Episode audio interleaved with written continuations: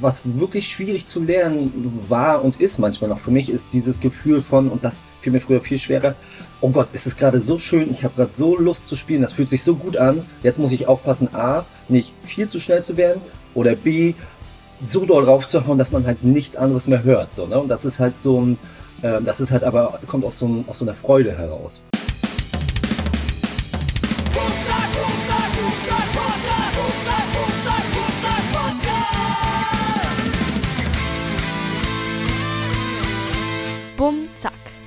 Der Schlagzeuger-Podcast von Sascha Matz. Unterstützt von Tama. Moin Olaf. Hallo. Wo hängst du denn gerade ab? Ich hänge gerade noch zu Hause ab, äh, mach noch ein bisschen die Bude frisch und schick und dann fahre ich aufs Nova Rock, auf die auf die Schlammhölle äh, von Nickelsdorf, habe ich mir sagen lassen, weil es da irgendwie alles Ich habe auch schon Fotos gesehen, das ist echt, das ist echt gewaltig. Das ist ja quasi meine, meine Heimat. Ich lebe ja in Wien und äh, das Novarock ist echt eine gute Stunde Fahrt von, von mir. Das Ach, das ist, ey, ich, ich musste wirklich gestern nämlich noch mal gucken, weil wir haben ja schon dreimal jetzt beim Novarock gespielt, aber ja. ich, ich war mir nicht mehr sicher, ich dachte auch, das war in der Nähe von Wien, aber ich musste noch mal gucken, ja, weil ich einen Wetterbericht geguckt habe. Genau. Ja, ja, genau. Das ist ja jetzt zwischen, zwischen Wien und Ungarn. Also vom Flughafen Wien ist es wirklich nur noch ein Katzensprung. Das, ja. Ganz geil. Ja, ich, also, ja, ich, ich mag es halt ganz gerne. Also gut, ich war noch nie da, als es dann jetzt so matschig war und es ist sonst halt einfach nur heiß und staubig. Aber ich finde es immer ja. Wahnsinn, was für Bands da spielen. So, das ist immer. Ja, das stimmt. Das ist echt, das ist das ist krass, was die aufrufen. Das ja. stimmt. Das, das ist ganz geil dieses Jahr. Ja, freut mich, dass du dir noch Zeit nimmst für mich auf dem Sprung quasi. Ja, sehr gerne. Sehr gerne. Schön, dass das klappt. Ja, super. Wir haben auch relativ früh, also ich musste mich jetzt wirklich ein bisschen aus dem Bett schälen, weil ähm, also ich bin jetzt gerade ohne Kinder und so äh, eine Zeit lang, weil wir mit Matzen auch am Tüdeln sind und da schlafe ich gerne länger. Aber keine Schande, ne? Kann ich gut verstehen. Ich merke das halt auch immer bei den Bandkollegen, die Kinder haben, wie glücklich die denn sind, wenn sie mal irgendwie auf Tour sind oder wenn wir proben, ja. dann schlafen wir halt auch manchmal bei meinen Eltern. Und ja. äh, wie happy die sind, wenn die mal ein bisschen ausschlafen können. Geil. Aber bist du jetzt im MacPom gerade oder? genau, ich bin in Rostock, noch zu Hause. Ah. Genau. Und ähm, ja, geil. dann geht's nachher weiter im Nightliner nach Nickelsdorf. Und hast du Bock? Ja, ja, ich, ich hab Bock drauf, ah, ich freue mich. So, also wir spielen ja schon einige Konzerte jetzt im Sommer, aber könnten nach meinem Geschmack her mehr sein. So, es ist halt immer noch so ein bisschen verteilt. Ich mag das immer, wenn man so ein bisschen jedes Wochenende zumindest oder so drei, vier Shows in der Woche hat, weil dann ist man auch immer so schön drinne. Und ähm, jetzt fahren wir auch wirklich nur für die Show runter und dann wieder hoch. Aber ähm, ich freue mich trotzdem. Ich finde Festivals immer super spannend. Ich finde es immer total spannend, wie welche Band kommt wie angefahren und ähm, wie ist der Produktionsaufwand und ähm, wer hängt mit wem rum. Ich finde es immer, ziemlich cool. Ja, finde ich auch. Ich äh, sehe ich genauso wie du. Wie du. Ich finde es auch immer schade, wenn man so noch ein, zwei Konzerte, so, oh, schon wieder vorbei, bis wir ja. schon wieder irgendwie nach, nach Hause fahren. Geht, geht mir haar genauso. War letztes Wochenende auch so. Da hatten wir unseren Open-Air-Auftakt und dann noch so, so eine Fernsehaufzeichnung und dann so, oh Mann, ich würde so gern weiterfahren. Das ist echt gemein. Und äh, wo wart ihr? Wo hattet ihr Open-Air-Auftakt? Es war ein Gifhorn. Das war, äh, war total schön. Das war so ein, so ein Dreitagesding. Da war eine Bühne aufgestellt, kein Festival, aber da hat jeden Tag eine Band mit einer Vorband gespielt und das war voll und die Leute waren super, äh, verhältnismäßig klein halt, aber es hat echt, hat einfach richtig Spaß gemacht und richtig gut getan. Geil. Und das war so, ihr habt äh, davor kaum live jetzt gespielt, habt dafür sozusagen geprobt und dann ging's, äh, habt ihr gespielt oder es war so das erste Konzert draußen? Ne, wir haben so ein, so ein Mini, so ein Geheimkonzert ge gehabt, um unsere Labelgründung zu feiern. Und äh, das war jetzt quasi so ein bisschen das Warm-up fürs Hurricane und Southside nächste, nächste Woche, damit wir vorher schon einmal gespielt haben. Also so rum war es dann eher. Ah, sehr schön, geil. Ja, hoffen wir, dass das Wetter nächste Woche äh, da denn besser ist. Boah, ich hoffe auch, ey. Weil da ist es ja auch. ganz oft so, ne? Beim Hurricane war es ja super oft, dass das so abgesoffen ist und so Bands abgesagt werden ja. mussten. Ja, ja, ja, das habe ich als Gast auch schon erlebt, weil das, das ist halt von hier auch nicht weit und das ist halt das, wo wir als, äh, als 16-Jährige hingefahren sind und geflasht waren. Geil. So, aber wir wollen gar nicht so viel über mich reden, es soll über dich gehen. Das ist ja auch spannend. ja, genau. Also, Olaf, du bist in MacPom groß geworden und ähm, eure Band ist, äh, ihr seid eine politische Band, ihr seid politische Menschen. Das ist bei euch nicht, äh, nicht, nicht auseinanderzukriegen und das ist ja auch gut so.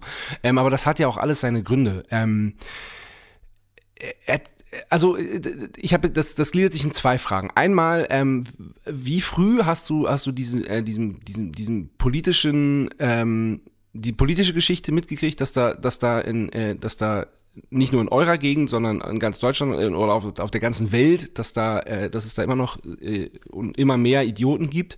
Und ähm, wann ging das mit der Musik los bei dir und hat das vielleicht sogar was miteinander zu tun? Ähm, ja, also um zur ersten Frage zu kommen, wann ich das so mitbekommen habe, dass, also ich habe ziemlich früh bestimmte Sequenzen äh, irgendwie mitbekommen, habe gedacht, Mensch, das ist ja irgendwie, äh, naja, als Kind akzeptiert man dann, glaube ich, auch ganz viele Sachen und denkt so, okay, das ist dann jetzt irgendwie so. Und im Nachhinein ist mir erst bewusst geworden, okay, das war wirklich eine sehr, sehr krasse Zeit. Ähm, das war so, klar, mit acht, neun Jahren. Ich bin in Greifswald aufgewachsen. Das ist äh, eine Stunde von Rostock entfernt. Und ähm, genau, da ist dir dann schon aufgefallen, wenn du irgendwie abends zum oder nachmittags, das war eigentlich egal, irgendwie durch die Straßen gegangen bist. Ich war, hab in so einem Neubaublockviertel gewohnt, dass da halt überall so Jugendliche hingen, schon teilweise besoffen, ähm, ganz viele Schlägereien, dann riesengroß, weiß nicht, hunderte Leute, so, so Open-Air-Rechtsrock-Konzerte, das ist mir im Nachhinein halt erst bewusst geworden. Das war so die ganze Nachbarschaft.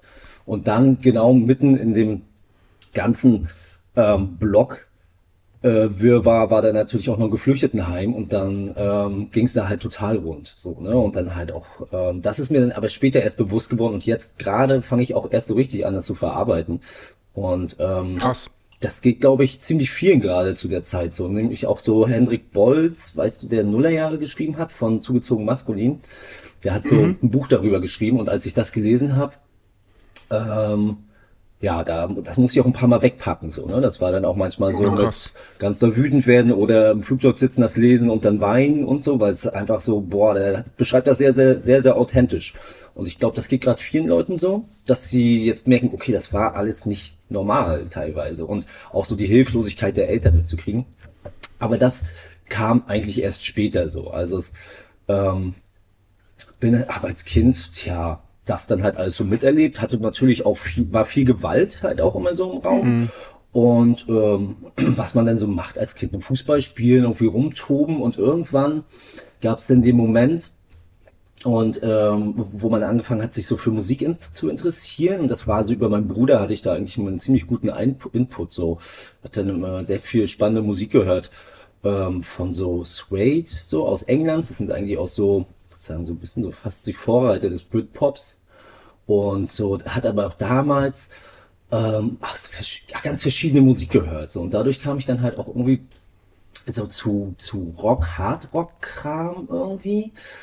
Und ähm, war da aber jetzt nicht irgendwie, also habe mir so ein paar Sachen halt angehört, aber habe mich nicht, also habe mich schon für Musik interessiert, aber jetzt nie konkret äh, jetzt die eine Lieblingsband gehabt.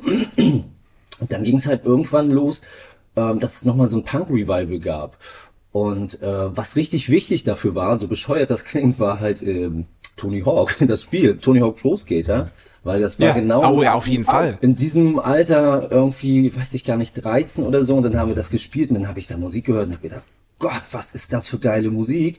Und runterladen ging ja noch nicht und dann, also manchmal auch nur dieses Spiel angemacht, um diese Musik dann durchhören zu können. ja, das kenne ich.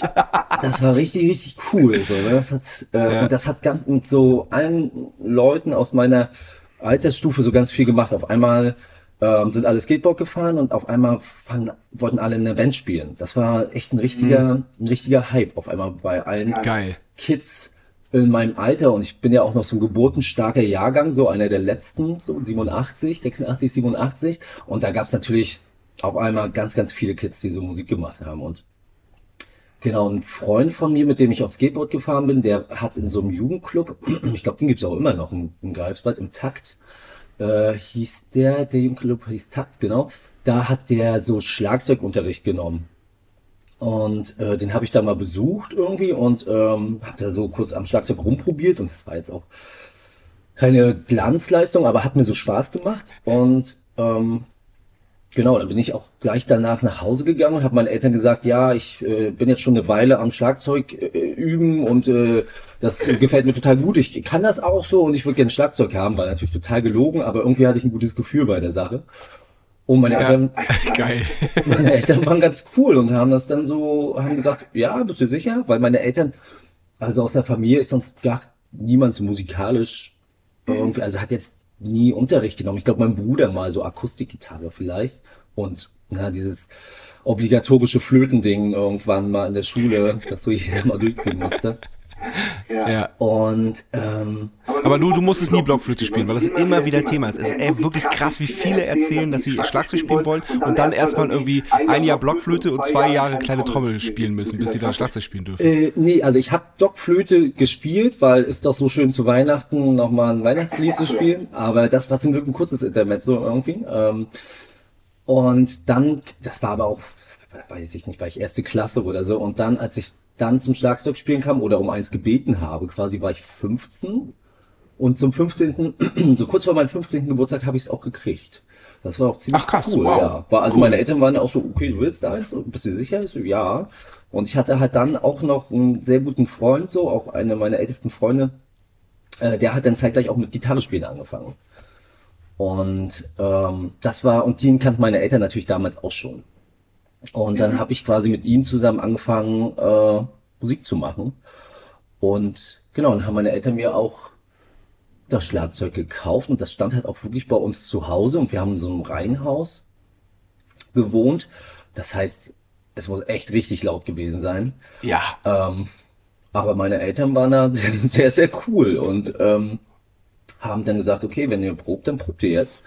Und saßen dann unten im Wohnzimmer und haben da gelesen und es war unerträglich laut und auch unerträglich schief, weil also ja, ich ich glaube ja, ich habe was ich auch manchmal immer noch so mache, also das ist vielleicht ein bisschen besser geworden, aber so auch immer so fehlende vor allem damals so vielleicht fehlende Kompetenz mit Lautstärke und Dollar raufhauen halt versucht zu kompensieren. Und das war bestimmt richtig schrecklich zu hören. Na, aber es ist halt auch, ist halt auch, ist halt auch einfach Punk, ne? Also ich meine, was, was willst du machen? Ja, ja, voll. Ne? Hat sich auch gut angefühlt. Und genau. Und ja, ja glaube ich. Genau, und so wirklich Unterricht gab's dann nicht, aber wir haben dann, dadurch, dass mein Kumpel, das Ed, da Gitarre gespielt hat und ich Schlagzeug, konnten, haben wir immer ganz viel zusammen irgendwie komponiert und gespielt und dadurch sind halt so neue Schlagzeugrhythmen irgendwie dann für mich entstanden oder ab und zu kam mal ein Kumpel und hat, äh, der Schlag, besser Schlagzeug spielen konnte, hat mir dann so ein paar Sachen gezeigt. Und ach krass, ach krass, ja, das, das ist auch interessant. Ähm, und, und, hast du auch, äh, hast du so Vorbilder gehabt, so doof gesagt? Hast du auch, äh, gab es Musik, zu der du gespielt hast und wo du dir Sachen abgeguckt hast, allein durchs Hören?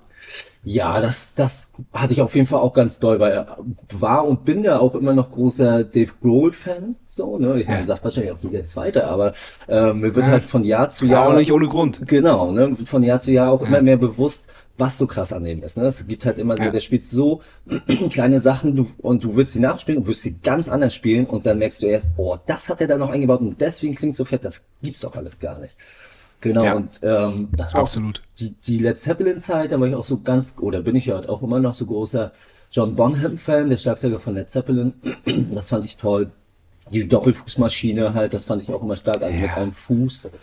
Ähm, yeah. Das zu machen, das war schon immer richtig geil. Ja, bei dem ist halt dieser Groove so geil und so einzigartig, wo man jedes Mal denkt so, Alter, das ist ja eine Frechheit. Das gibt's ja nicht. Ja. Und ich, ich mochte das halt auch immer, dass halt so diese, diese Finesse oder dass diese Kreativität halt auch immer trotzdem mit ziemlichem, mit ziemlichem Druck gespielt wurde oder gespielt wird. So, das finde ich ja. bis heute immer noch ziemlich stark. Und Absolut, natürlich so Taylor Hawkins Fan war ich halt auch oder bin ich dann halt auch gewesen, der bin ich auch bis jetzt, also es ist auch das erste Mal, dass ich wirklich, also ich konnte echt lange nicht Foo Fighters hören, weil ich wirklich richtig mich ertappt habe, wie traurig ich war, dass äh, Taylor Hawkins verstorben ist. Ich war auch unendlich traurig, weil die, ich habe die im Docs gesehen, da zur dritten Platte, ich weiß gar nicht, wann das war, irgendwie 98 oder so. Ja. Das war, und dann, dann kam er noch danach raus und war mega entspannt und nett und hat uns Zeug unterschrieben und so und auch immer halt so super verfolgt die Band und ihn auch und so. Ich, ich war richtig, richtig doll traurig. Ja. Richtig mit, mit so, mit so, mit so, mit, mit richtig, ich habe geweint, weil das, weil das mich wirklich mitgenommen hat. Voll. Ich finde, ja. der, der, hat so was Authentisches gehabt, so, weißt du? Und wenn ja. der so erzählt, so, oh Gott, vor jeder Studio-Session äh, könnte ich heulen, weil ich denke, ich kriege das eh alles nicht hin. Dann denke ich so, mhm. oh, okay, da fühle ich alles und du brauchst das eigentlich mhm. nicht fühlen, so, ne? Und aber wenn ich dann dabei bin und so, dann merke ich, hey, ging ja doch irgendwie und ich konnte mich dann halt immer bei vielen Sachen so irgendwie ver, ähm, habe mich dann da halt auch irgendwie ähm, drin gesehen, so ein bisschen. Mm, ja, das stimmt. Ja, das stimmt. Das, das, das, der hat, der hat viel, äh, viel Fläche zum äh, sich identifizieren gegeben. Das sehe ich auch absolut so. Ja, total. Es gibt so eine Masterclass von ihm. Das ist so eine, so eine halbe Stunde YouTube-Video, was, was unglaublich toll ist, was nochmal so zeigt, was er kann und wie er an die Sachen rangeht und mit wie viel Respekt er auch, auch Schlagzeug spielt. Das, äh, das hat mich sehr beeindruckt. Das kann ich empfehlen. Geil. Das ist cool, ja. Und ja, und ich glaube halt, was auch sehr interessant ist, ist, dass die eigentlich ist der total technisch, aber die klingen nicht technisch. So und ich bin, ja. glaube ich, so durch meinen Werdegang halt auch ganz weit an, an, an, technischen Schlagzeugspielen vorbei gerutscht. aber damit habe ich mich jetzt arrangiert und äh, habe ich ja auch selber so den Weg eingeschlagen. So hätte ich auch ändern können. Ja. Ja, ähm, ja, ja, cool. Genau. Ach ähm, ja, ich, ach ja, nee, erzähl. Ja. Äh, nee, nee, sag, sag du. Äh, ich, ich war bloß, äh, mir ist bloß aufgefallen, wir sind abgeschw abgesch ja. abgeschwiffen? Nee, abge wir schwufen ab. Schwufen ab. äh, genau, nee, und da ging es dann halt auch los, dass sich die erste Band von mir formiert hat. Und das haben wir alles in der Bude von meinen Eltern halt quasi gemacht. Ach geil, ach das ist ja, das ist ja Wahnsinn. Also das ist schon äh, Respekt vor deinen Eltern. Das ist nicht selbstverständlich. Ja, auf jeden Fall. So und äh, dafür, dass sie halt selber gar keinen musikalischen Background so wirklich hatten und echt viel Stress mit den Nachbarn, ja, irgendwann ja. sind wir halt draußen in, in dann diesen Jugendclub und hatten da unseren, unsere Probezeit. Aber das war auf jeden Fall ein wichtiger Anfang, weil so konnte ich halt auch immer irgendwie dahin gehen und spielen, wenn ich gedacht habe, so, oh, das muss ich jetzt ausprobieren oder ich muss jetzt mal länger was ausprobieren. So, ich musste nicht ja. irgendwo hinlaufen dafür. Ja, alles klar, cool. Und ähm, inwieweit war, weil ich, also da, da spiele ich jetzt noch überhaupt gar nicht auf das Politische äh, ab oder so, sondern ich, ich kenne das von mir selber auch, dass äh, das Schlagzeugspielen auch wirklich das beste Mittel ist, um Aggressionen abzubauen oder überhaupt Energien rauszulassen. Weil ähm, meine, meine Theorie ist ja, dass, dass Schlagzeuger wirklich entspanntere Menschen sind als, als, andere, äh, als andere Menschen, weil sie halt ein Ventil haben, wo sie, wo sie ganz, ganz viel rauslassen können. Das muss ja gar nicht mal schlechte Energie sein, das kann ja auch gute Energie sein. Aber es ist halt, äh, es ist, man, man ist halt einfach ausgeglichener, wenn man, äh, wenn man, wenn man, wenn man am Tag anderthalb Stunden äh, irgendwo mit voller Kraft draufhaut. Äh, voll, total. Also das auf jeden Fall, das äh, habe ich gemerkt und das äh, merke ich bis heute noch. Ne? Das ist halt ja. auch was, was wirklich schwierig zu lernen war und ist manchmal noch für mich, ist dieses Gefühl von, und das fiel mir früher viel schwerer, oh Gott, es ist gerade so schön, ich habe gerade so Lust zu spielen, das fühlt sich so gut an. Jetzt muss ich aufpassen, A, nicht viel zu schnell zu werden oder B, so doll raufzuhauen, dass man halt nichts anderes mehr hört. So, ne? Und das ist halt so ein, äh, das ist halt aber, kommt aus so, ein, aus so einer Freude heraus, weil es halt so, ja, das ist schon mit das Geilste, was man machen kann. So. Und ähm, ich bin auch ja. einfach froh, also, ey, Bass spielen wäre vielleicht irgendwie auch nochmal in Frage gekommen, aber ich bin so froh, dass es Schlagzeug geworden ist, weil ich kann da so viel irgendwie von mir selbst reingeben ähm, und das so viel autodidaktisch, äh, beziehungsweise ja, du kannst viel autodidaktisch machen und du kannst so viel, mh, mm, also ich, ich kann nur so bedingt Schlagzeugnoten, aber äh, man, ich habe immer das Gefühl, wenn ich so spiele, dann habe ich so irgendwas im Kopf, was ich so runterrattern kann und ich, ich habe das Gefühl, so mit dem Schlagzeug, das klappt halt alles so das geht halt, du kannst es dir halt irgendwie, du kannst dir da so eine eigene Sprache im Kopf halt irgendwie so zusammenlegen, so und das. Total, aber, aber das finde ich total interessant, weil wie machst du das? Weil äh, visualisierst du dann äh, den Songs oder die Rhythmen oder, oder wie funktioniert das? Ich, ich glaube, das ist so eine Art von Visualisieren, so, aber ich, ich habe da vielleicht, ja, vielleicht stelle ich, stell ich mir da so ein paar Vierecke, Dreiecke vor und ich weiß, jetzt kommt das Viereck dann doch irgendwann nach dem, dem und dem Pattern ähm, ist ja geil. Ist bei mir ist bei mir haargenauso. Bei mir sind so Blöcke, Blöcke in verschiedenen Formen und Farben wahrscheinlich. Also das ist ja, man kann das ja, man kann das ja gar nicht so genau sehen. Aber wenn ich es visualisieren müsste, dann wären es Blöcke in verschiedenen Formen und Farben, wo dann halt so noch kleine Verbindungsteile dazwischen sind, was dann halt die Filz sind. Ja, ja, ja, ja, doch, das trifft ganz gut. Genau, sowas, sowas, sowas ist das. Und wenn es dann nachher klappt und man hat sich so alles raufgeschafft, dann ist das ja noch mal geiler. So, ne? Dann hast du auch ja, total. So, so, so einen Lernerfolg halt auch noch. Ne? Geil.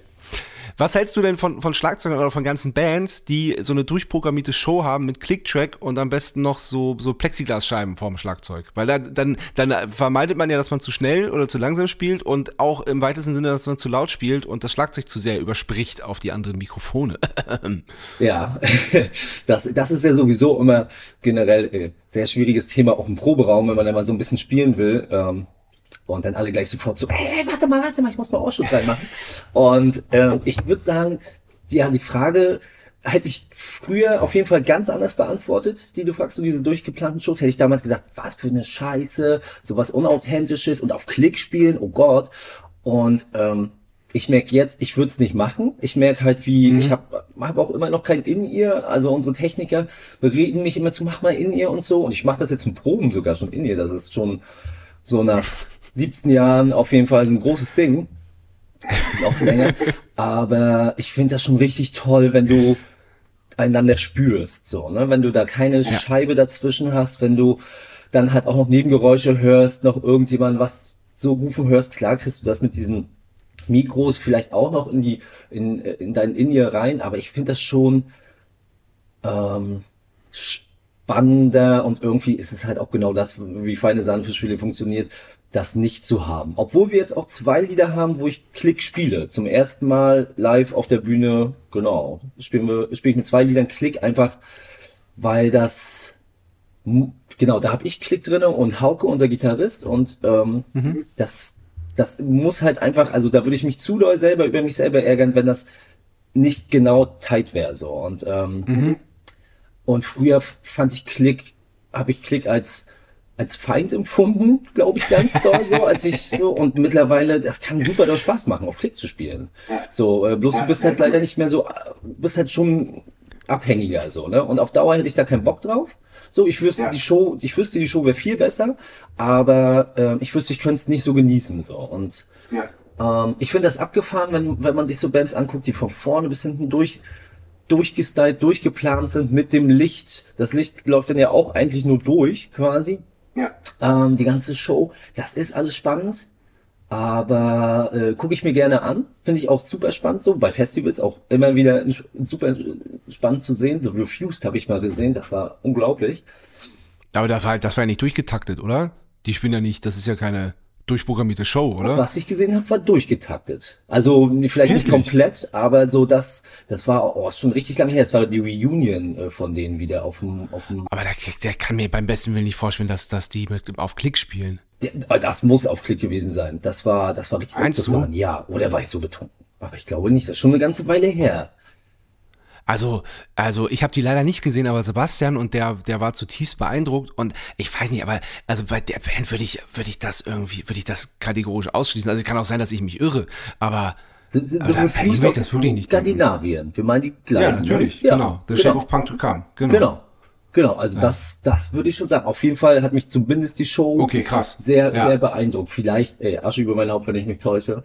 Ähm, ich jetzt ja, auch nicht mehr für der, Würfel. Kann man weiß ja nicht. Also ich, äh, ich denke da genau, also auch wieder sehr ähnlich wie du. Also ähm, ich äh, verurteile das nicht mehr. Also wenn es passt, dann dann dann ist es ja auch eine Entscheidung der der Band und und für die Musik dann vor allem oder gegen die Musik, weil es ist ja auch dann, weil dann ist es ja meistens eine Show und kein kein reines Konzert mehr, sondern dann dann dann ist halt dann wird dort auch mehr Wert auf auf Licht und irgendwelche Show-Effekte gesetzt und so. Und das ist ja dann auch okay, wenn man sich dafür entscheidet. Aber äh, wir und ihr würden das halt auf keinen Fall machen. Weil wir spielen immer ein bis zwei Lieder mit, äh, mit Klick, weil wir da noch so Zeug mitlaufen haben. Ah, also, ah ja, ja, macht voll Sinn. Genau. Dann geht's halt nicht anders, genau. Aber sonst, sonst lieben wir es auch frei zu sein und ja auch äh, äh, spontan was zu machen. Also das würde das so geht ja auch alles Show, nicht.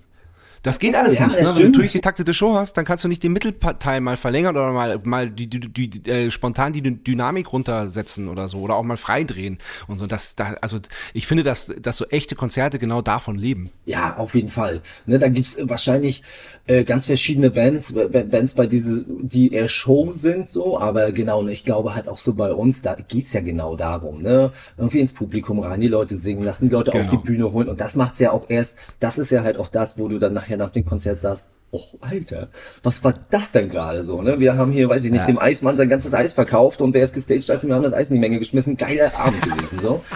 und ähm, genau, da, du, du, hast schon recht. So und ähm, ich muss auch sagen, ich mich beruhigt das halt auch öfter, wenn ich so, ich habe äh, vor zwei Jahren Turnstyle in England gesehen. Da sind wir irgendwie als Band nach London geflogen und haben uns Turnstyle angeguckt. Und das war auch so, ich, ich äh, mag die, ich höre die schon sehr lange und äh, mag die wirklich gerne und das sind halt alles sehr gute Musiker, aber ich war dann auch ja. total beruhigt, als ich gemerkt habe, boah geil, Schlagzeuger hat keinen Klick und der ist gerade viel zu schnell. Irgendwie war das so ja. geil, äh, geil, kann ich mich mit identifizieren. Der ist eigentlich, der ist so unglaublich gut, aber der hat da trotzdem so, ja. der ist ja so ein bisschen, ja, ist so ein bisschen ausgebrochen und das hat's dann auch noch mal noch ehrlicher und schöner gemacht.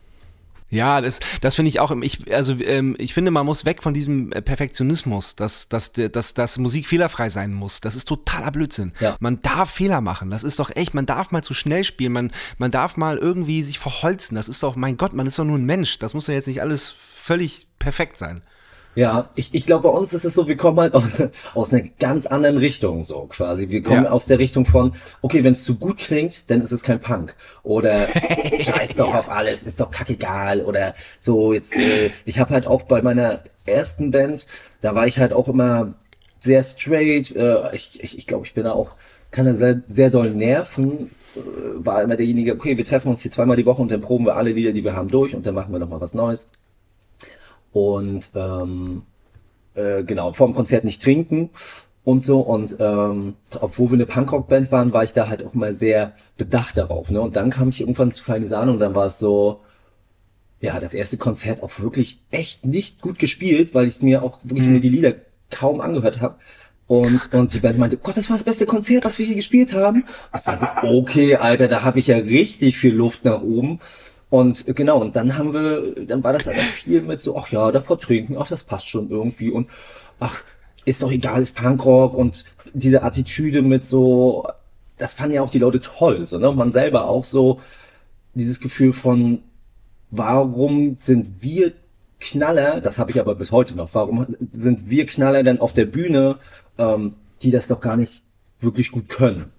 So, und äh, deswegen, wir halt eher aus diesem, äh, sehr, sehr rudimentären irgendwie Geballe, aber irgendwann ging es dann los, dass wir uns halt auch verbessern wollten, weil wir gemerkt haben, ey, die Leute zahlen Eintritt für uns. Und es ist jetzt auch, der Witz ist auch auserzählt, hahaha, ich war zu betrunken und äh, bin, äh, also das ist nicht jetzt Regel gewesen oder so, aber vielleicht, haha, irgendwer war zu betrunken und hat sich äh, verspielt, das ist halt auch, dann irgendwann trifft er auch nicht mehr den eigenen Anspruch, so, ne? Und man merkt halt so, ey, die Leute mhm. kommen. Und eigentlich ist es ziemlich cool, was wir hier machen, ähm, und das ist halt alles nicht mehr so ironisch und es ist, es geht nicht mehr nur, nur um die Politik und nur noch um ähm, Phrasen, sondern es geht halt auch um Musik, weil äh, ich glaube, wir hatten da vorher auch so ein bisschen Angst zu sagen, so, ey, wir sind aber auch eine Band und wir, wir machen gerne Musik. So, ne? Wir haben uns da halt auch immer klar hinter den politischen Anspruch vielleicht auch so ein bisschen versteckt.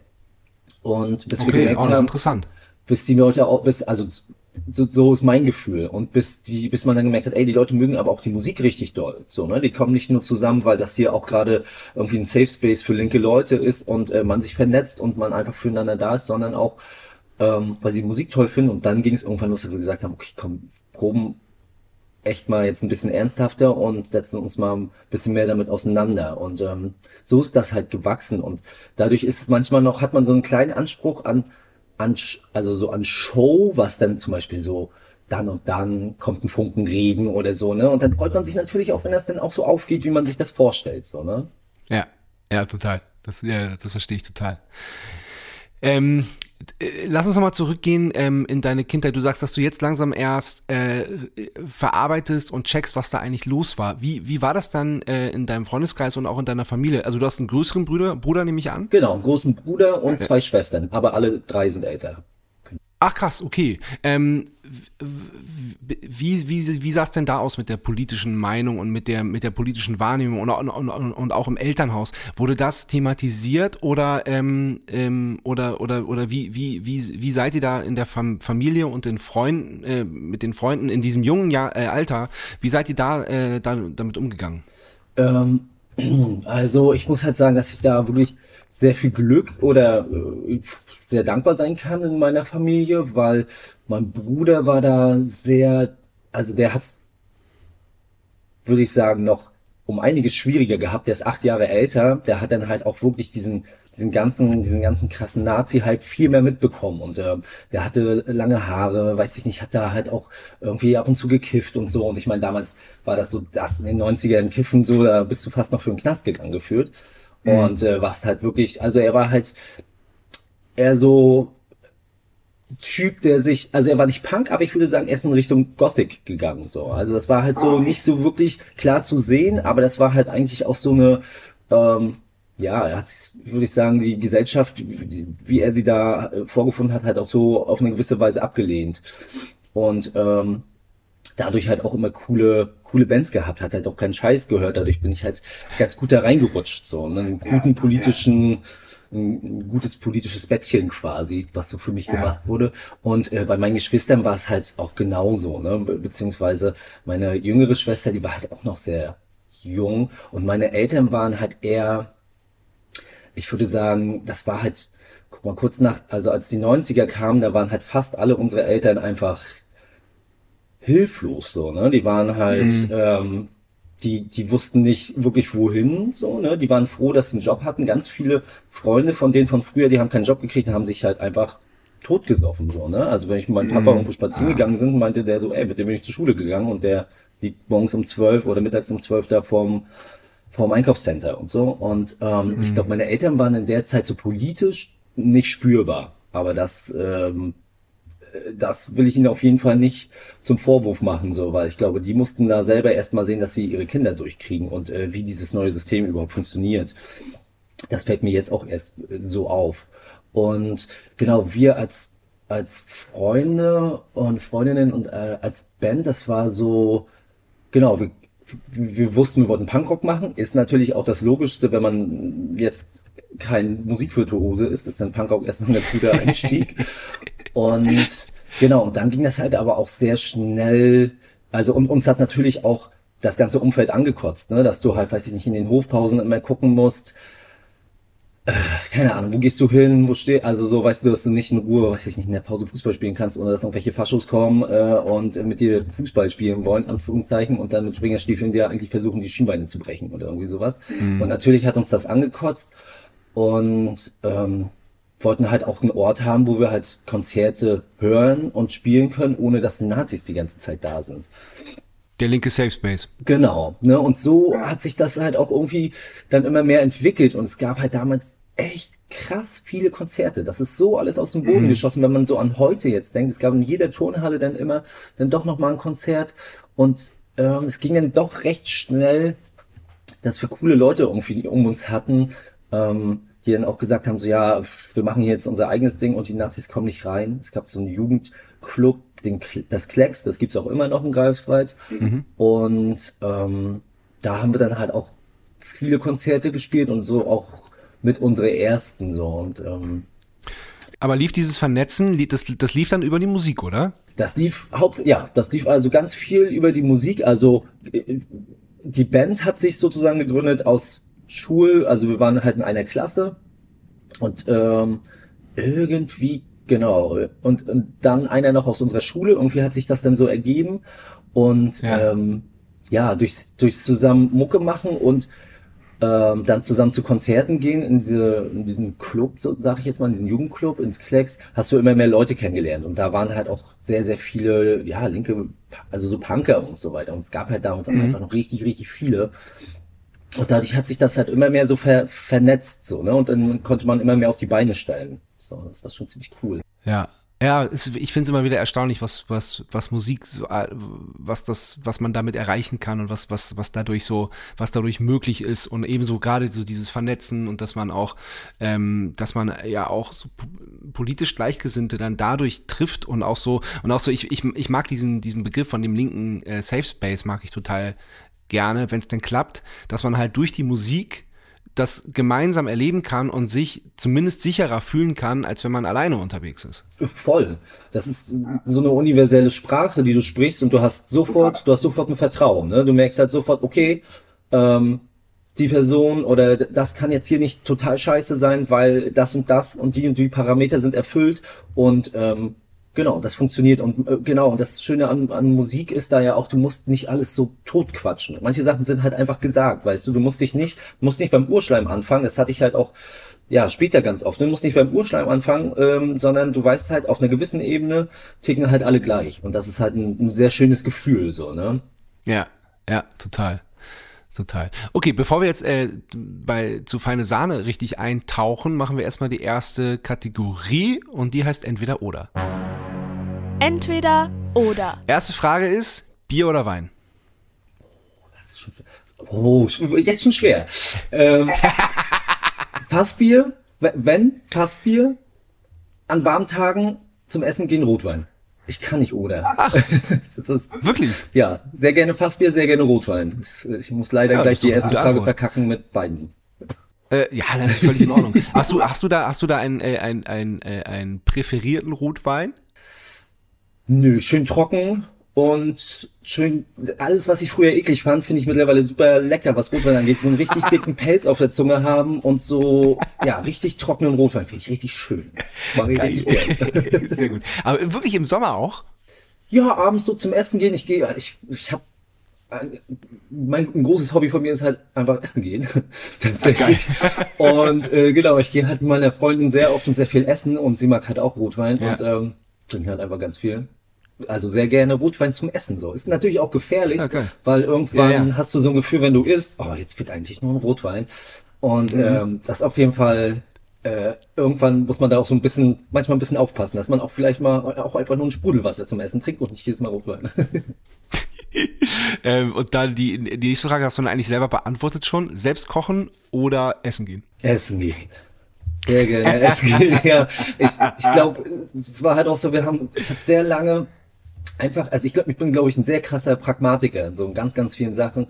Und ich habe sehr lange einfach ähm, kaum Kohle gehabt und ähm, brauche halt eigentlich auch nicht viel Kohle, um irgendwie hm. über die Runden zu kommen. Aber irgendwann hatte ich dann halt genug, sage ich jetzt mal in Anführungszeichen, Geld, um essen zu gehen. Und das war so, oh, essen gehen, zusammen mit Leuten essen gehen, quatschen, ganz lange einfach sitzen und irgendwie das Essen genießen. Das ist so, ja, bin ich immer noch großer Fan von. Also essen gehen, klar, hat klar gewonnen. Und hast du, äh, oder hast du oder habt ihr ein Lieblingsrestaurant, wo du, wo du denkst, so, äh, wo du immer hingehen kannst, so, wenn du, wenn du, wenn du nicht weißt, so, äh, keine Ahnung, worauf haben wir, ach, da, das geht immer. In, in Greifswald gehen wir halt auch wirklich, wir proben ja in Greifswald. Ja. Und wir gehen als Band wirklich äh, in einem Restaurant immer wieder essen. Und ähm, das ist, genau, der Kellner kennt uns schon, der stellt uns immer schon vorher die Sachen hin, der ist auch ein sehr, super Kellner, so in der Goldmarie. Geil. Das Essen ist halt auch immer echt klasse, so. Also als Band haben wir ja. so, haben wir wirklich so diesen, diesen Laden, weil, weil manchmal war das auch so, oh, jetzt haben wir geprobt, jetzt müssen wir uns auch belohnen. Oder ist es dann immer, Anführungszeichen, was besprechen. Stimmt ja auch, wir müssen super viel besprechen, aber dann, äh, am besten bespricht sich dann doch beim Essen und dann wird das halt auf jeden Fall. Ist, auf jeden Fall. Ja. ja. Ja, ja, klar. Ja, ich finde Essen super wichtig und die, die wichtigsten Entscheidungen werden doch wirklich beim Essen getroffen. Das ist doch, ist doch, ist doch einfach so. Ja, also ja. diesen ganzen Brain, also man muss ja halt auch einfach unglaublich viel besprechen, halt auch gerade wenn man ein neues Album macht und so und dann ist so Brainstorm beim Essen auch ganz ganz ganz ganz gut, ne, weil du nebenbei noch ein bisschen was zu tun hast oder ja. dann noch mal auf andere Themen kommst. Ja, ja. genau. Und das ist so ungezwungen. Und wenn du dich triffst, irgendwie, sei es jetzt, äh, sei es jetzt per Zoom oder per Online oder wie auch immer oder in echt, wenn du dich wirklich triffst, um Sachen zu besprechen, dann ist es halt von vornherein verkrampft. Ja, so, ja, und dann, genau, dann weißt du, du musst da jetzt, du musst jetzt, dann hast du noch eine halbe Stunde keinen Bock mehr, dann willst du irgendwas anderes machen, dann fällt dir irgendwas anderes rein. Aber beim Essen, da bist du ja eigentlich da, um zu, um zu essen. Das ist, das ist der Grund. Und kannst nebenbei dann halt noch ganz locker, so wie es halt gerade kommt, Sachen besprechen und auch viel leichter entscheiden, finde ich. Voll, ist so. Auf jeden Fall. Also, läufst du bei mir offene Türen ein. ah, sehr gut. Einsame Insel oder Innenstadt? Einsame Insel. Tatsächlich? Ja, ich glaube schon. Also ich ähm, bin, ich merke, ich, also ich bin sehr, also ein zweites großes Hobby ähm, ist halt ähm, wegfahren, irgendwie die Welt sehen. Das mag ich sehr gerne und ich bin sehr oft und sehr gerne in Indonesien. So und ich ähm, habe da Leute, die auch regelmäßig dort sind oder da leben und ähm, irgendwie eine Tauchschule haben oder in der Tauchschule arbeiten. Und da war ich schon oft einfach auf, ja, auf einer mehr oder weniger einsamen Insel, war den ganzen Tag schnorcheln, lesen, Hängematte, Natur erleben und wenn ich dann noch vielleicht zwei, drei Leute mitnehmen könnte, dann wäre ich da auch schon sehr happy und ein bisschen Sport machen kann. Also, ähm, ich mag das, ich mag das Gewusel gerade im Sommer. Halt, ich mag Berlin zum Beispiel sehr gerne im Sommer. Ich mag das, weil Berlin dann halt auch nicht, hat nicht so was typisch Deutsches denn. Wenn es Sommer ist, das ist halt alles so, so ein schöner Clash von allem so. Das mag ich gerne. Aber ich glaube, auf Dauer wäre es dann doch die Insel. Ja, krass, okay. Aber bei Berlin ist aber auch, äh, aber hier leben nein Danke, oder?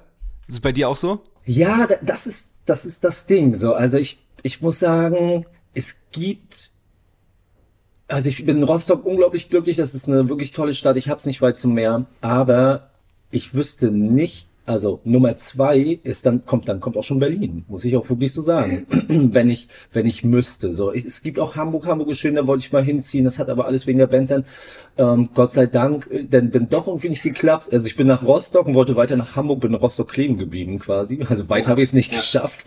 Aber dadurch, dass du halt auch immer unterwegs bist und auch immer tourst und mein Leben lang ja eigentlich schon mehr als die Hälfte meines Lebens toure, habe ich nie so den Drang wie andere Leute gehabt. Ich muss jetzt unbedingt noch mal raus in eine ganz andere Stadt und irgendwas erleben, weil ich, ich habe das irgendwie jedes Wochenende, seitdem ich 15 bin, so ähm, irgendwie habe ich das so. Und deswegen, ähm, genau, zieht's mich da halt auch nicht nochmal irgendwo anders hin. Deswegen ist Berlin, ist nett, aber ich ich bin da auch ganz gerne mal eine Woche, aber ja, du hast schon recht. So, ich weiß nicht, ich, es käme auf den Versuch an, ob ich's, ob ich's durchhalten würde da. Das muss ich sagen. Im Sommer ja, im Winter, uff, weiß ich nicht. Ja, Winter ist hart in Berlin. Also ich habe zwei Winter geschafft in Berlin und dann bin ich da bin ich da wieder weg, Hals über Kopf. Ja, und, aber du bist jetzt in Wien, das ist halt auch spannend. So, weil Wien, ja. ja. wir haben gerade letztens in Wien gespielt. Ähm, ich weiß, ich war leider nicht da, sonst hätte ich mich eh irgendwie reingesneakt. Ja, auf jeden Fall, das wäre schön gewesen. Also es war wirklich richtig toll und ich finde,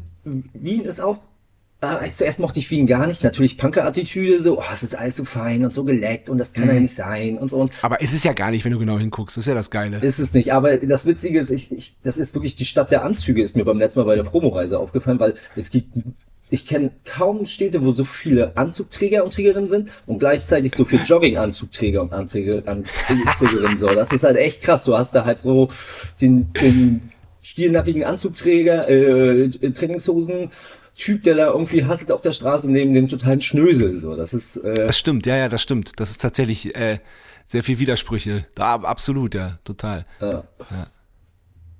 Ja, aber die Arena ist, also vor allem die Arena um was ihr gespielt habt, das ist, glaube ich, meine liebste Location in das Wien.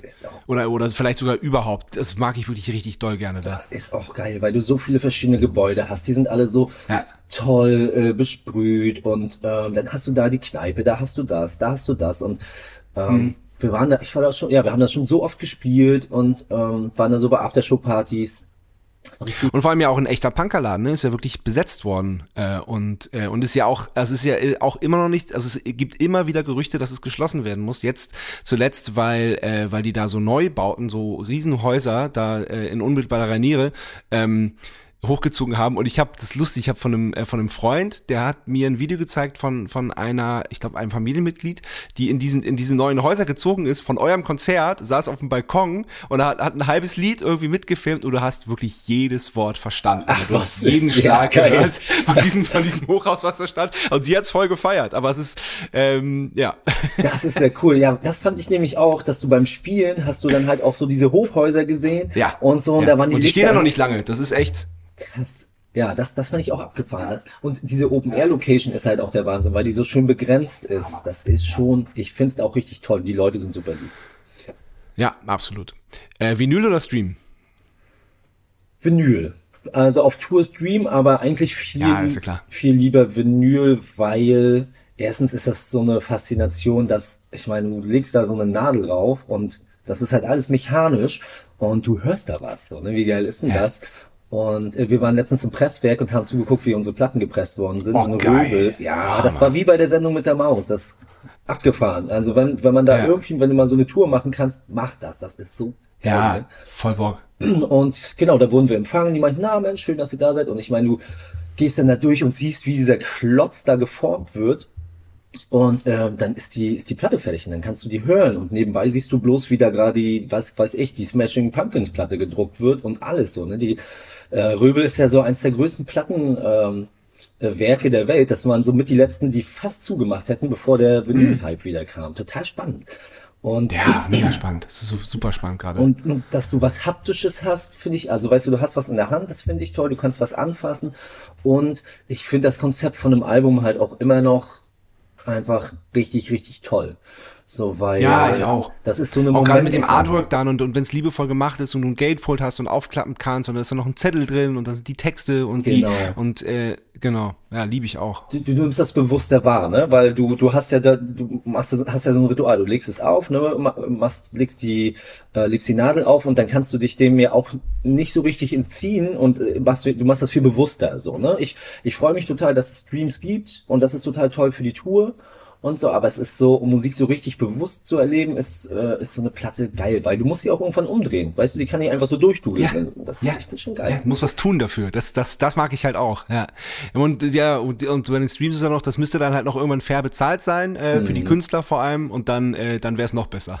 Genau, ne, das, das, da gibt's halt so viele Ungereimtheiten, ne, mit irgendwelchen Ey, ja, ähm, selbst gekauften äh, Sachen. Das, es ist dann halt einfach so diese ganzen Hip-Hop-Acts, die da dann alle goldene und Platin-Schallplatten kriegen und dann haben die sich jetzt das selbst gekauft, aber irgendwie bringt das den Spotify was. Ja, das ist halt alles ich hab, ja, ne, leider noch nicht ganz ausgegoren. Aber es ja. ist halt. Gibt's alle eure Alben auf Vinyl? Mm, nee. Es gibt das allererste nicht auf Vinyl, aber dann haben wir auch sofort damit angefangen, weil wir es schon immer cool okay, fanden. Ja.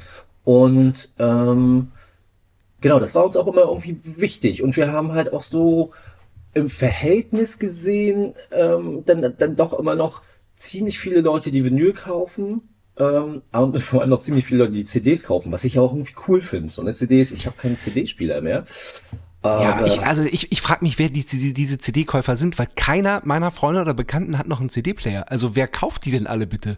Ich, ich glaube so viele, ich sag mal, Mitte 40 noch, die darauf bestehen ja, also ich glaube viele Autofahrer, die halt auch immer noch diesen mhm. CD-Player und, und so die Leute, für die so CD halt auch nochmal das, das große Ding war irgendwie. Also ich habe das Gefühl, also wenn ich zumindest so Leute treffe, die sich unsere CD kaufen, sind die meistens dann schon ein bisschen älteres Semester. Sind jetzt nicht 20-jährige ah, okay. Kids, die sagen. Also ja, dass, da, dass da so ein bisschen, also äh, einmal was praktisch ist, weil man halt noch einen CD-Player im Auto hat und dann auch so ein bisschen Nostalgie tatsächlich. Wahrscheinlich schon, genau. Die, die Nostalgie, die man vielleicht so ein bisschen bei Vinyl, die wir vielleicht ein bisschen bei Vinyl verspüren, verspüren mhm. Leute da halt auch bei, bei der CD noch halt irgendwie so. Ja, stimmt, da, da sagst du was, da hast du recht. Ähm, ich meine, euer erstes Album, das gibt's ja eigentlich sowieso nicht mehr, oder? Ich meine, ihr, ihr habt mal gesagt, ihr werdet es nie, niemals nachpressen lassen, ihr würdet es auch so nicht nochmal aufnehmen. Ähm, deswegen ist es ja irgendwie auch nur, nur logisch, dass es dann auch nicht auf Vinyl gibt. Genau, ne? Das ist jetzt auch so, ähm, wenn man sich das jetzt im Nachhinein betrachtet, Mensch, das ist halt alles schief und krumm, ne? Und ja. ähm, auch Quatsch, aber es war halt auch nie, ähm, das war halt trotzdem auch ein Part von uns, ne? Und, und selbst mhm, da ja, merkt man, merkt man ja halt auch schon so unsere, unsere politische Entwicklung, so, ne? Da hatten wir halt, da waren halt auch noch andere Texte, die haben wir halt auch ausgetauscht, weil wir gesagt haben, was ist das für ein Scheiß eigentlich? Das sexistischer Müll. So, nee, so nehmen wir das nicht auf, weißt du? Und das war ja auch schon mhm. vor, oh Gott, oh Gott, oh Gott, ja, vor sehr langer Zeit, vor 15 Jahren oder so. Mhm. Und ähm, genau deswegen ist das jetzt so, das ist ein Album, das ist mittlerweile, früher haben wir uns total geschämt für dieses Album. Und mittlerweile ist das so, ey, das, das war halt auch ein Part und man kann halt auch auf ein paar Sachen halt auch vielleicht stolz sein, ähm, dass man sich damals halt auch schon bei so bestimmten Sachen einfach reflektiert hat und ähm, die besser machen wollte. Und äh, das fällt mir jetzt erst auf, aber es ist natürlich tierisches Gerumpel. ja, so kann man es aber definitiv sehen. Sag mal, ähm, dann erzähl mal, du, du, bist, du bist in die Band gekommen, du warst nicht der erste Schlagzeuger, oder? Nee, es gab davor einen Schlagzeuger, äh, Aal hieß der. Mit dem habe ich später auch noch mal kurz gespielt. Der konnte sehr gut Gitarre spielen. Der war eigentlich auch nur so so ein bisschen Schlagzeug da gespielt. Mit dem habe ich später noch mal in so einer Hardcore-Band gespielt. Und äh, genau, wir sind halt auch Freunde. Und der hat da vorher gespielt und es gab da so eine, genau, ich war dann irgendwie, da kam ich gerade in die Ausbildung und habe da mit einem Kumpel, den ich da so kennengelernt habe in der Ausbildung, ich habe Krankenpfleger gelernt und auch ausgelernt mhm. und äh, bin 2007 dann ins Klecks in diesen äh, Jugend-Punkerladen und habe da irgendwie mit dem Kumpel gesessen und irgendwie haben wir da gequatscht und Bier getrunken und dann kam Monchi vorbei und Monchi kannte ich halt schon, weil wir, weil ich damals meiner alten Band äh, kein Plan hießen wir erst und dann My City is Infected und Feine Sahne, wir haben mal zusammengespielt äh, bei so einem Dorffest in Lülz. Und daher kannte Monchi mich so vom Sehen und wusste, dass ich Schlagzeug spiele und wir hatten uns auch schon mal Hallo gesagt. Und ich glaube halt so vom Sehen vielleicht von ein, zwei Demos oder so. Und äh, genau, und dann ist Monchi da so an mir vorbeigegangen. Ich sage, ey Monchi, na, ist klar. Und Monchi meinte dann bloß, ja, na, alles klar. Ja, nee, geht so, wir suchen neuen Schlagzeuger. So, und ich so, hä? Und dann ist er halt aber so losgegangen, so, ne, dass halt auch ganz klar ist. Ich wusste, was er mir sagen wollte, aber er wollte schon, dass ich nochmal zu ihm hinkomme. So, Mensch, Monchi, ich habe gehört, ihr suchen Schlagzeuger. So, sag mal, äh, habt ihr Lust? Und genau, so, hat, so ist es dann auch passiert, dass ich dann, ich noch ein Bier getrunken und gedacht, Mensch, jetzt traue ich mich mal. Und dann habe ich ihn gefragt, und er so, oh, ja, Mensch, ja, siehst du, bin ich gar nicht drauf gekommen. Genau, so ein Trottel, ey, natürlich ist er drauf gekommen. Und genau, so kamen wir dann irgendwie zu zusammen. Genau, und dann waren so die ersten Proben, die halt so auf dem Dorf waren, hatte immer echt viel mit super viel Autofahren immer zu tun, feine Sahne in den Anfangszeiten. Monchi hat ein Auto, hat halt, ist über alle Dörfer gefahren, hat alle abgeholt und dann ging es zum Proben. Geil. Und, genau, und dann haben wir angefangen, so Konzerte zu spielen. Und erstes Konzert war auch gleich, fand ich damals für meine Verhältnisse ja auch echt groß äh, im Mau. Das ist in Rostock, vielleicht kennst du das sogar. Das Mau ist Ja klar, haben wir oft gespielt. Genau, natürlich. Ne? Super Laden. Genau, ist auch so ein Tausenderladen und mhm. da habe ich vorher mit meiner alten Band bei einmal gespielt, bei so einem Ärzte-Revival, wo jeder so Ärzte-Lieder covern konnte, so irgendwie 20 Bands, da haben wir so auf Punkrock so die Ärzte-Lieder gecovert.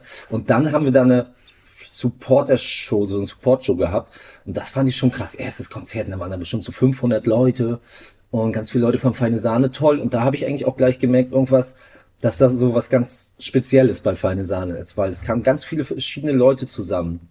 So, ähm, ja, also aus ganz vielen verschiedenen Altersschichten, Männer, Frauen, Punker, Nicht-Punker. Und da habe ich gedacht, okay, das ist sowas, das habe ich sonst bei vielen Bands nicht gesehen. So und ähm, auch so wie die Leute ähm, da halt auch so ähm, das so genießen, auf diesem Konzert zu sein. Und es geht scheinbar nicht nur um Musik, das ist mir auch aufgefallen, das kannte ich vorher nicht, weil wir, glaube ich, als Band, also die Bands, die ich vorher hatte, es ging halt immer sehr straight um Musik und wir waren da halt auch immer sehr gut durchgetaktet und so. Und äh, da habe ich gemerkt, okay, es gibt da noch so ein anderes Gefühl, was da noch schwingt, so, ne? so, ein, so eine Gemeinschaft. Und ähm, genau, das ist dann halt auch so Stück für Stück ähm, es ist nie weggegangen. Es gab kein Konzert, egal wann, und wir haben wirklich an den kleinsten Gießkannen gespielt, wo, wo ich nicht, also wo ich gedacht hätte, oh, oh, hat jetzt gar keiner Bock gehabt, sondern es war immer so ein spezielles Gefühl und ähm, so ist das immer weiter gewachsen. Das war, das war wirklich spannend.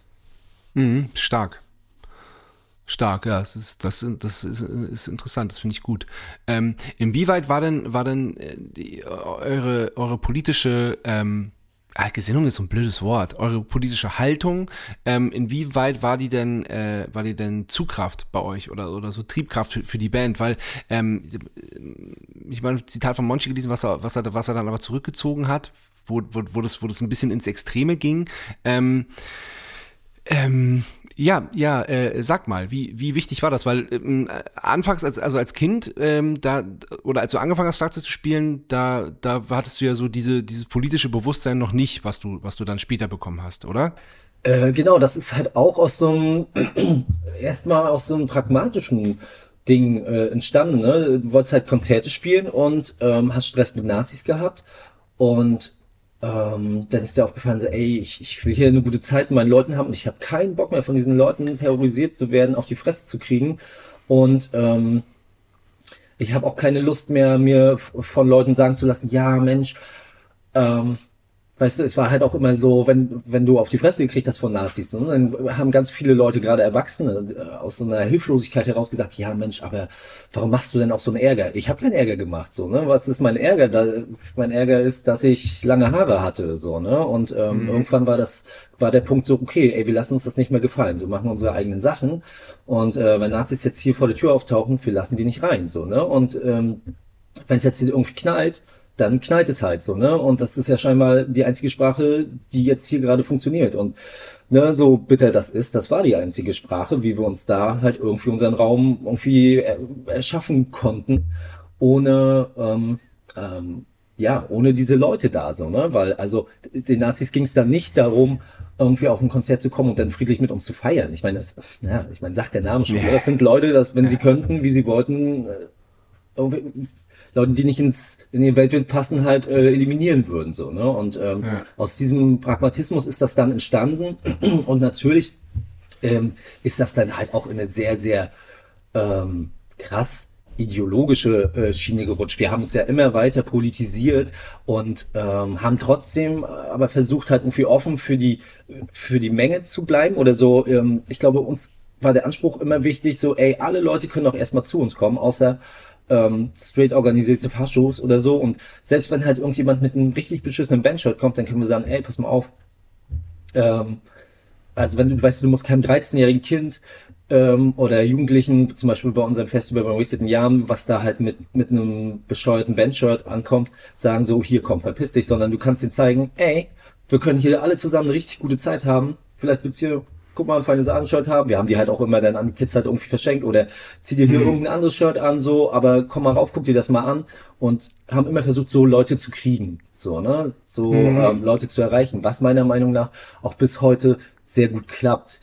Ähm, mhm. Und gleichzeitig ging da natürlich auch eine krasse, ähm, die Schere natürlich auch weiter auf, so, ne, dass man halt sich selber ähm, da halt auch einen totalen Dogmen verloren hat und auch dann irgendwann in dem Alter, und ich glaube, es war wahrscheinlich ist das so ein Werdegang und auch wichtig, aber auch ganz viel Parolen immer zugebrüllt hat, so, weißt du, das ist ja auch so, ähm, auch so ein Identitätsding, so, ne, das kam ja schon aus, ein, aus, aus einer realen bis heute realen Gefahrsituationen äh, heraus ist das ja entstanden, so, ne, mit Fahrschuss oder dass man keinen Bock hat auf irgendwelche, ja, was weiß ich, homophoben Spinner, Sexisten, Hoshis so, ähm, die, genau, und ähm, ist dann trotzdem irgendwann in sehr, in sehr platte Parolen dann irgendwann auch so ein bisschen gegipfelt, bis uns dann auch aufgefallen ist, so, ey, können wir dem überhaupt gerecht werden, so was, was wir hier gerade auch irgendwie so immer zu so verlangen. Und ähm, haben dann auch wieder ein bisschen mehr zu uns gefunden. Ich glaube, das ist halt aber auch so ein recht normaler Weg, den so ein Mensch äh, im Laufe der Zeit geht. So, glaube ich. Ähm. Ja, es ist aber schon noch eine Stärke, finde ich, weil ihr habt ja die, die Parolen und so, die habt ihr diesen Weg nicht aus Spaß gewählt, sondern aus der Not heraus, weil, weil, weil ihr euch nicht besser zu helfen wusstet. So. Und weil es ja auch, ich meine, es ist ja auch ein, es ist ja auch ein, ein, ein starkes Gefühl, wenn man dann halt zu so einer Einheit findet und merkt so, ey, krass, wir sind nicht allein, sondern, sondern es, es gibt halt mehrere Leute, die, die halt, die halt so fühlen und diese, diese Probleme haben. Und ähm, es ist, es ist ja auch schön, dann so zusammen das zu erleben. Voll, ja. Also genau, du sagst es so, ne? Das ist halt auch nichts, was ich, was ich irgendwie bereue, weil das war halt zu der Zeit halt auch genau richtig. Und ähm, das mhm. war ja auch, ähm, hat ja auch ganz viele gesellschaftliche ähm, krasse Probleme aufgezeigt. Ne? Also wenn du als Band da mehr Seiten, erstmal, dass du im Verfassungsschutzbericht als linke Band stehst, ja. ähm, für, für was, dass du Konzerte organisierst auf dem Dorf, das machst, was halt eigentlich politische Parteien oder was halt die Stadt machen sollte, die haben da halt einfach die mhm. Kids und Jugendliche und auch alle möglichen Leute vergessen. So, weißt du, wir schaffen da irgendwie Kultur auf dem Land ähm, oder sonst wo äh, und halt alles. Im Zweifelsfall haben wir da drauf gezahlt oder so, ne? Also wir sind ja. da jetzt, haben jetzt da kein Geld rausgemacht.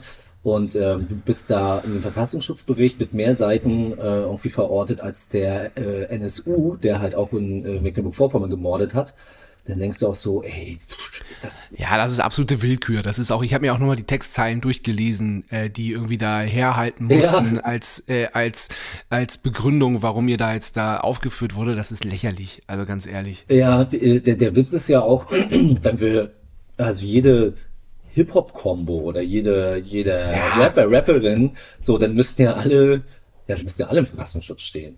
Und ähm, wir waren auch irgendwann 2013 oder so beim Bundesamt, äh, wie heißt das, für jugendgefährdende Schriften, mhm. weil die ein Lied auch verbieten wollten und dann haben wir uns da auch eingesetzt und mit denen gequatscht und die waren halt aber auch alle, jetzt sitzt da so ein Gremium aus ganz vielen verschiedenen äh, Würdenträgern, sage ich jetzt mal, und Trägerinnen, aus äh, allen möglichen, ja, was weiß ich, dann war da ich kann das kann ich mal wirklich sagen, so irgendwie moralische, so ein paar moralische Instanzen und dann haben wir mit denen gequatscht mhm. und die waren halt auch sofort so, ähm, alles klar, nee, wird hier nicht verboten. So, und ähm, das war ganz witzig. So, dass, also wir haben gedacht, wir fahren da einfach mal hin und gucken Super. uns das an und die waren halt auch total cool. Und genau. Ah, cool. Ja. Ähm, Genau, und irgendwann ähm, merkt man, genau, es, es gab, glaube ich, eine sehr konkrete Entscheidung irgendwann und die, auf die bin ich ja auch bis heute auch noch sehr stolz und die prägt uns auch. Wir haben irgendwann gesagt, ey, wir können nicht immer zu gegen irgendwas sein, ähm, lass uns versuchen, für irgendwas zu sein. Und gegen was zu sein, ist tausendmal einfacher, als für was zu sein. So, ne? Und Absolut. wir können halt ähm, gegen ganz viel, also wir können versuchen, für ein gutes Leben miteinander zu sein. Und ähm, für, was weiß ich, Solidarität und so weiter. Und das war irgendwann auch nochmal so ein Knackpunkt, okay, so machen wir das jetzt. Wir gehen jetzt Sachen einfach progressiv an, ähm, wie zum Beispiel, äh, genau, unser Festival, ne, das Wasted in Yamen, was wir halt in Yamen machen.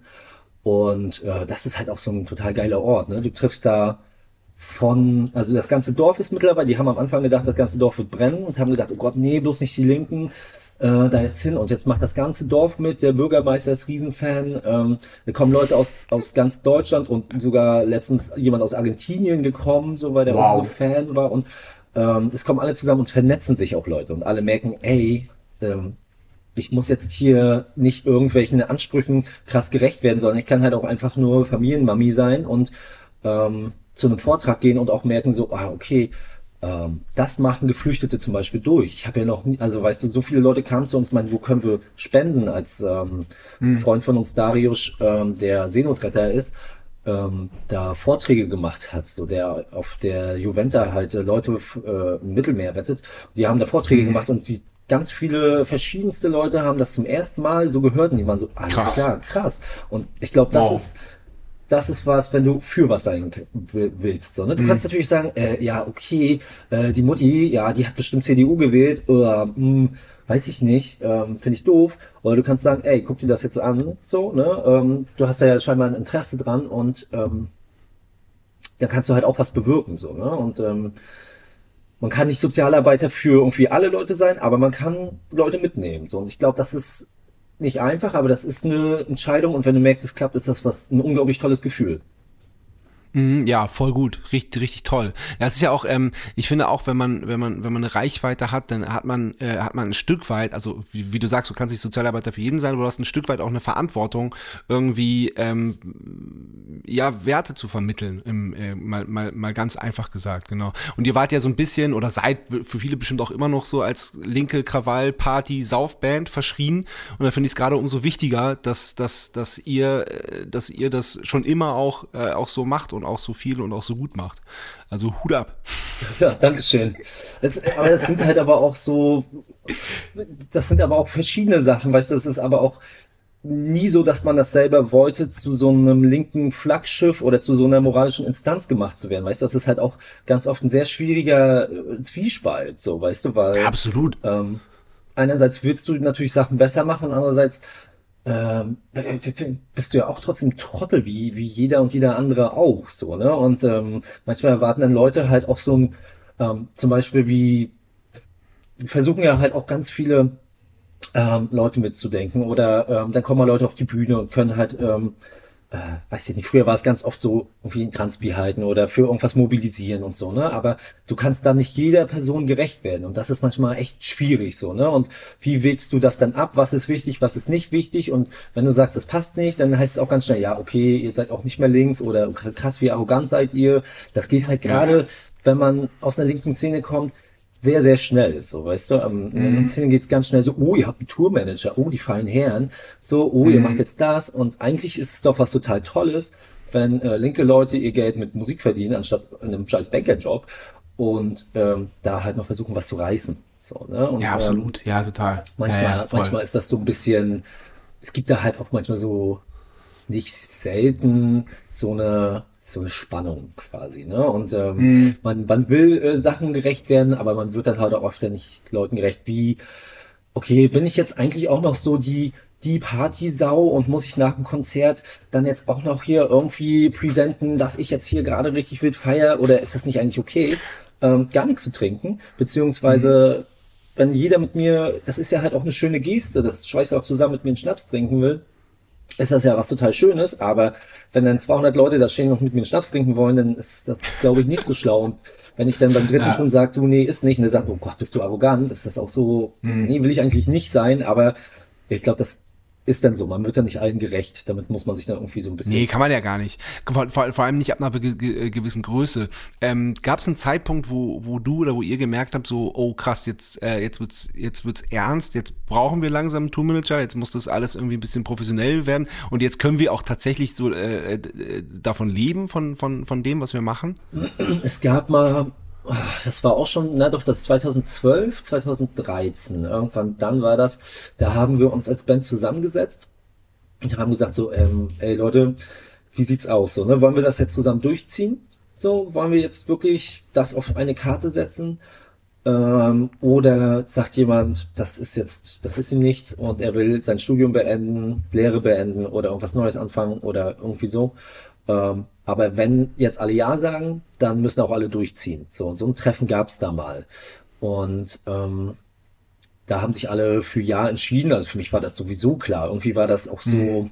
Mann, ich habe wahrscheinlich für alle eh, oder? Es musste nur einmal ausgesprochen werden. Es, ich, ich glaube auch, genau. Ne? Ja. Ich, ähm, und das war für, ja, Mensch, das war ein Traum schon immer. Ne, war das halt seit, seitdem ich 15 bin so ein Traum davon irgendwie leben zu können. Und das Ding ist ja auch, ich, ich, ich will es doch auch alles machen äh, ich würde es auch so einfach alles machen, weißt du, es ist halt so, ich bin immer noch so dankbar dafür, aber jeder aus der Band und ich glaube, das hm. merken halt auch viele.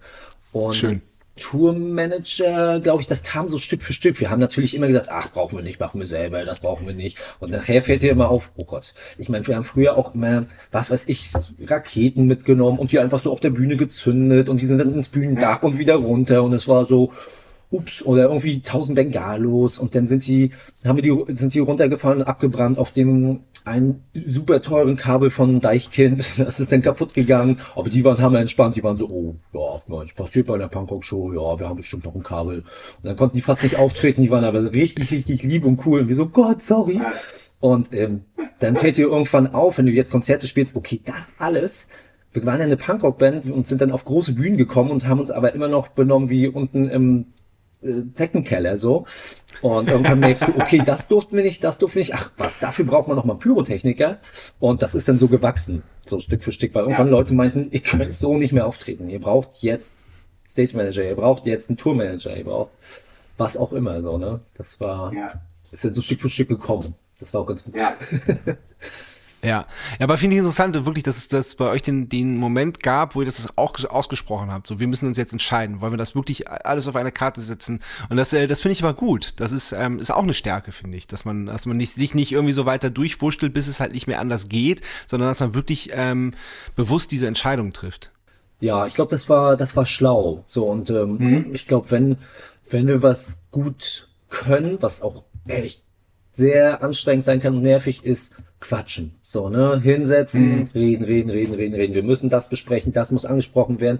Ist halt aber auch das Schlauste, weil irgendwann sind Sachen unausgesprochen Absolut, ja. und gern vor sich hin. Und ähm, dann, ähm, dann passiert Blödsinn so, ne? Ja. Ähm, kommen wir zur zweiten Kategorie. Die heißt Sebastian Matzen hat eine Frage. Sebastian Matzen hat eine Frage. Hallo, lieber Olaf. Hier kommt meine Frage. Ihr habt ja mit Feine Sahne Fischfilet schon einige Alben aufgenommen. Ich sehe hier gerade sechs. Ich hoffe, das ist richtig. Ähm, und bei dem Gesamtwerk äh, nach einiger Zeit kann man ja einige Dinge klarer sehen. Bei mir geht es mit Matzen irgendwie so, dass ich denke, manche Lieder finde ich richtig geil und es gibt aber auch welche, die ich gar nicht so gut finde mehr. Ähm, deswegen jetzt meine konkrete Frage. Was ist dein Lieblingslied von Feine Sahne Fischfilet und was ist das Lied, das du mittlerweile am wenigsten magst? Das würde mich mal interessieren. Ich grüße dich herzlich und sage auf bald. Süß. Oh, das ist, das ist auch eine gute Frage aber auch schwierige Frage, muss ich sagen. Also ich Sau schwierig, bin ich auch. Muss sagen, ich mag, ich kann das, ich versuche das mal einzugrenzen. Ach, ich weiß, ich labe viel, ne? Aber das macht so Spaß mit dir zu erzählen. aber ich, ich, ja, ich habe ja auch Bock. Also ich versuche das einzukategorisieren. Es ist so, ich mag Lieder gerne, die live gut funktionieren, ähm, die sich trotzdem ganz gut dabei entspannt spielen lassen, trotzdem einen gewissen Anspruch haben und wo ich es genießen kann, das Publikum ähm, also ich mag live, ich glaube, ich bin halt so ein Live-Mensch, so, wo ich merke, so das Publikum hat ganz so viel Spaß und ich kann das so genießen. So. Und ich glaube, so ein Lied wie ähm, alles auf Rausch, das macht Spaß, das ist so, dann war, also dann geht das halt auch so los. Oder ach, ich mag halt sehr, sehr viel von den, von den neuen Liedern, weil die, weil ich da auch zum ersten Mal viel bewusster Schlagzeug gespielt habe und mir viel mehr Zeit genommen habe. Und ähm, da macht zum Beispiel Spaß, Angst zu erfrieren, macht mir, macht mir Spaß. Das ist ein gutes Lied, weil es auch mal ein bisschen anders klingt. Und ähm, ich würde sagen, ja, in die, in die Richtung geht das. Und, und alle, alle Punkrock-Lieder, wo ich halt die ganze Zeit einfach ein bisschen schneller spiele. Das ist so zurück in unserer Stadt und Kiddies im Block. Sowas mag ich halt auch immer gerne so, weil es auch irgendwie so, das ist, woher ich ja irgendwie gekommen bin. Und ähm, Lieder, die ich nicht so mag, ähm, oh, da, also es gibt so ein paar Lieder, die haben wir halt auch nur einmal, einmal oder zweimal live gespielt, weil die halt auch einfach gar nicht funktioniert haben. So, ne? Und das, ähm, mhm. Und ähm, ich glaube, genau, viel ist bei mir wichtig, wie die so live funktionieren oder wie, äh, ne, dadurch, dadurch kann ich dann halt auch nochmal sehen, also es gibt jetzt kaum ein Lied, wo ich sagen würde, das finde ich total schön, aber alle Leute finden es scheiße, so, weil meistens hat es dann auch noch was mit dem Gefühl zu tun, wann man spielt. Mhm, ich würde sagen, ja, harte Lieder waren auf jeden Fall, ähm, ja, uh, da vielleicht so sowas wie Eure Welt. Oh Gott, auf welchem Album ist denn das? Blut im Bauch, Trauer im Herzen. Da gibt's halt auch so Eure Welt gab's, das war heftig, aber ähm, irgendwie hat das dann aber auch zu der Zeit doch doch gepasst. Also es ist nichts, was ich bereue, muss ich wirklich sagen. Es mhm. gibt, oder ich glaube dir bei Bleiben oder Gehen. Das war nämlich so eins der wenigen Lieder, wo wir gedacht haben, oh, wir versuchen jetzt mal so ein bisschen fast so was wie ein Popsong zu, zu machen. Und das ist auf jeden Fall auch ein Lied, ich glaube, das fühle ich nicht so. Und ähm, weil wir da halt auch vielleicht gar nicht so, weil wir da halt auch vielleicht versucht haben, was zu konstruieren, ähm, was wir sonst in Feine Sahne nie so gemacht haben. So, das, das war halt ah, eher so was, okay, weißt du, dass wir gedacht verstehe. haben, okay, mal, mal, vielleicht so ein bisschen poppiger machen oder so. Das Fenster mal ein bisschen weiter aufgemacht und ein bisschen mehr zugelassen. Genau, was auch 0,0 ja. funktioniert hat. nee, aber, ja, aber, doch, aber, warum nicht probieren? Ist doch, ist doch gut, dann weiß man's. Voll, voll, ne? Und ich glaube, das ist halt auch so ein bisschen zu heiti-teiti. So, das, das könnte ich da noch, das würde ich da noch so einkategorisieren, ja. Okay, alles klar. Ähm, äh, wie wichtig sind die Hosen für euch? Weil ähm, ihr seid ja Teil der Hosenfamilie, was ich, also äh, äh, Riesenhosen-Fan, riesen, riesen äh, äh, liebe ich. Als ich das letzte Mal im Novorak, als ich war, waren die Hosen-Headliner und da hatten sie so einen geilen Vorfilm, wo Monchi und Patrick Ort, äh, der Manager und auch eurer Manager, ja. euer Manager auch, ne? Ja. Genau. Äh, dann irgendwie als Polizisten im, im, im Intro-Film quasi aufgetreten sind und da hast da allein das hat, hat sich schon die Reise gelohnt. Ich habe mich so gefreut. ähm, genau, also ähm, genau, die Punkt äh, oder Fragezeichen. Wie wichtig sind die Hosen für euch? Sehr, sehr wichtig, weil ähm, wir haben durch die Hosen so unglaublich viel gelernt. So, also wir haben erstens natürlich ich ganz ganz pragmatisch. Ne? Wir haben eine äh, größere Reichweite durch die Hosen bekommen, weil äh, wir da einfach nochmal in diesem ganz anderen Kosmos drinne waren, wofür wir sehr, sehr dankbar sind. Und wir haben, ich glaube, das erste Mal 2014 oder 13 zusammengespielt. Und wir haben so unglaublich viel von denen gelernt, was ähm, Umgang mit der Crew ist, was Umgang mit den Vorbands oder den anderen Bands ist, ähm, was halt so generell eine gewisse Ausstrahlung ist und ein Ort, einen Ort zu schaffen, wo sich alle Leute wohlfühlen und freundschaftlich miteinander umgehen können. Und das haben wir sehr krass da gelernt und ähm, uns da auch wirklich oft drauf äh, dran orientiert, auch so bei weil wir selber Konzerte spielen, so, ne, dass dann auch klar ist, so, ey, ist doch klar, dass man einander sieht, dass man darauf achtet, dass die andere Band äh, weiß ich nicht, dass man keinen großen Unterschied macht, dass das jetzt nicht ist, okay, wir, wir pennen jetzt äh, hier und ihr pennt jetzt in den letzten Rattenloch oder ihr dürft nur das essen, ihr dürft nicht das Klo benutzen und sowas.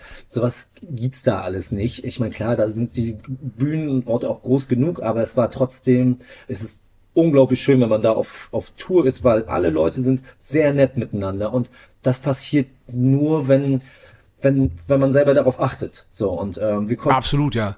ja man, man, man, muss ja diese große Bühne auch schaffen. Man, man kann ja auch sagen, so komm ich scheiß drauf, wir, wir gucken, dass wir Platz haben und die anderen, äh, die, die, die können gucken oder müssen Geld bezahlen, damit sie mitkommen und ja. kriegen nicht irgendwie mindestens alle Unkosten bezahlt. Und, ja. und äh, also wir, wir durften ja auch schon, schon, schon öfters Support spielen für die Toten Hosen und waren und haben da auch nur, nur durch das Support spielen auch da tatsächlich wahnsinnig viel gelernt. Voll, ne?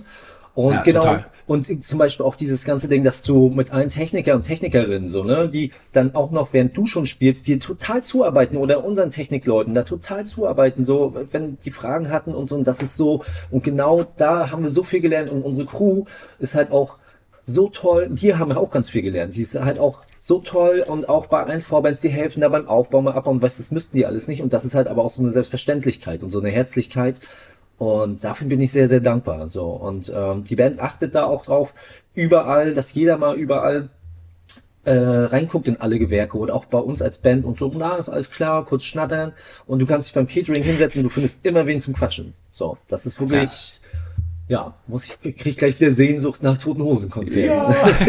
Ja. oh. wirklich toll. Ja. Ähm, eure Platte ist, ist noch relativ frisch draußen. Das ist, da steht ihr wahrscheinlich auch, auch unter dem, unter dem, sehr unter dem Eindruck davon. Ähm, für euch gehen jetzt, sind die Konzerte jetzt losgegangen, beziehungsweise gehen jetzt, gehen jetzt richtig los. Ähm, was, was passiert bei dir und bei euch dieses Jahr noch und wie, wie sind die Pläne? Ähm, wir werden jetzt im Sommer eigene Open-Air-Shows noch spielen. Da sind wir sehr gespannt drauf, sind halt ja, die größten Shows teilweise, die wir überhaupt gespielt haben. Ich bin in Berlin der Wuhlheide zum Beispiel. Wow. In Ka ja, super spannend so, ne? Und da, in Karlsruhe, in äh, Wiesbaden und ähm, diversen anderen, ich jetzt nicht so schnell drauf kommen, und ähm, sind aber auch gar nicht so viele. Und am so zum Ende, zum also am 8., 9. und 9. 9. machen wir unser Festival wieder in Jam, das Wasted in Jam Festival. Das ist dann so ein bisschen der Sommerabschluss.